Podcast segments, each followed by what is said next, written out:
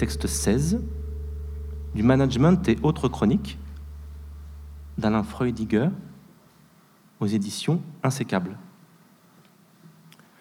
Grand 1. L'imbécilité gestionnaire. Dans l'histoire de la bêtise humaine, il y a eu différents stades, souvent inattendus, toujours consternants. Aujourd'hui, nous en sommes arrivés à celui de l'imbécilité gestionnaire, de la gestion et du management devenu à la fois universel, totalitaire et irrémédiablement stupide.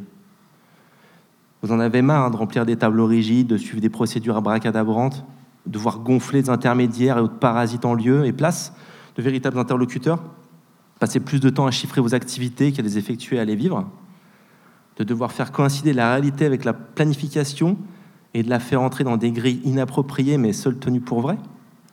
Et vous n'êtes pas le seul.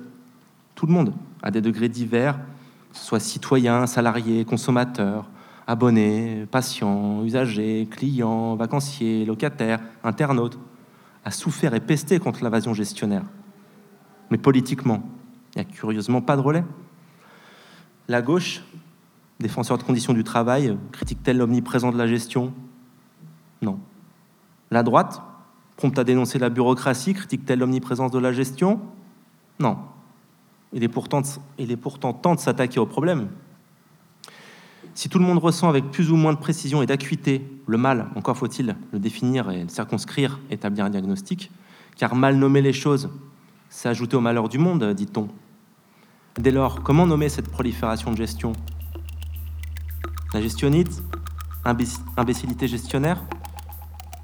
Empire du management? Cancer gestionnaire? D'ailleurs, faut-il préférer le mot de gestion ou celui de management?